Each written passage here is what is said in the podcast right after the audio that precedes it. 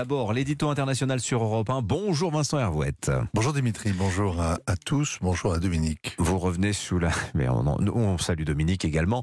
On revient sur la surprise du week-end, Vincent, cet accord entre l'Iran et l'Arabie saoudite. Les deux pays euh, avaient rompu leurs relations diplomatiques euh, en 2016. Et eh bien voilà que la Chine vient de les réconcilier.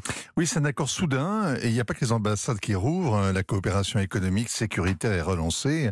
C'est un conte des mille et une nuits qui suscite l'euphorie. Les Saoudiens ont annoncé dans la foulée qu'ils créaient une nouvelle compagnie aérienne. Elle va éclipser tous ses voisins, Inch'Allah. On parle d'un contrat de 35 milliards de dollars pour acheter des Boeing, pas pour transporter des pèlerins, mais des touristes et des hommes d'affaires. Riyad sera une ville-monde, le hub régional, une nouvelle Babylone. Fini le royaume qui se prenait pour le Vatican, gay comme un EHPAD. MBS rime avec progrès et il a les moyens de rêver, de, parce que Aramco, le géant pétrolier, annonce des profits mirobolants, moitié plus que l'an passé. Euh, la guerre en Ukraine ne fait pas que des victimes. Côté iranien, les Mollahs ont dû fêter ça en faisant tourner plus vite encore leur centrifugeuse. Ils ont aussi annoncé qu'ils allaient exécuter un dissident qui a la nationalité suédoise, l'un des 16 occidentaux pris en otage. Téhéran a ensuite prétendu que tout était prêt pour un échange de prisonniers avec les États-Unis. Washington a répondu que c'était un mensonge cruel.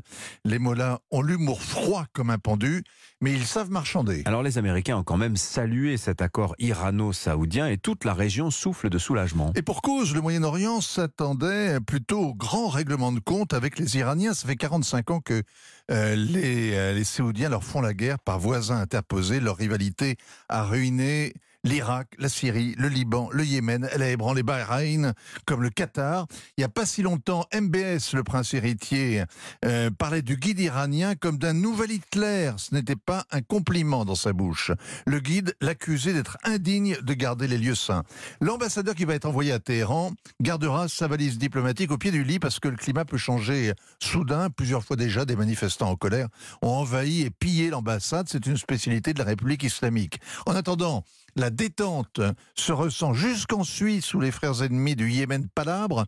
Depuis des années, ils s'exterminent pour la seule gloire de leurs parrains respectifs, Riyad et Téhéran. Mais là, ils vont peut-être enfin réussir à échanger leurs prisonniers, vite, vite, avant que le ramadan arrive. Profitons-en. Alors, qu'est-ce que ça va changer pour Israël, cette affaire? Ben, Tout ce qui rompt l'isolement de l'Iran est une mauvaise nouvelle pour Israël. Et tous ceux qui se résignent à ce que l'Iran devienne une puissance nucléaire rendent un mauvais service à Israël. Benjamin Netanyahu espérait que l'Arabie signe un jour les accords d'Abraham et reconnaisse Israël comme ses voisins émiratis. Eh bien, c'est prématuré. La détente, cela dit, ne change rien à l'obstination iranienne à se doter de bombes nucléaires et donc au risque de guerre. Mais il y a quand même un changement.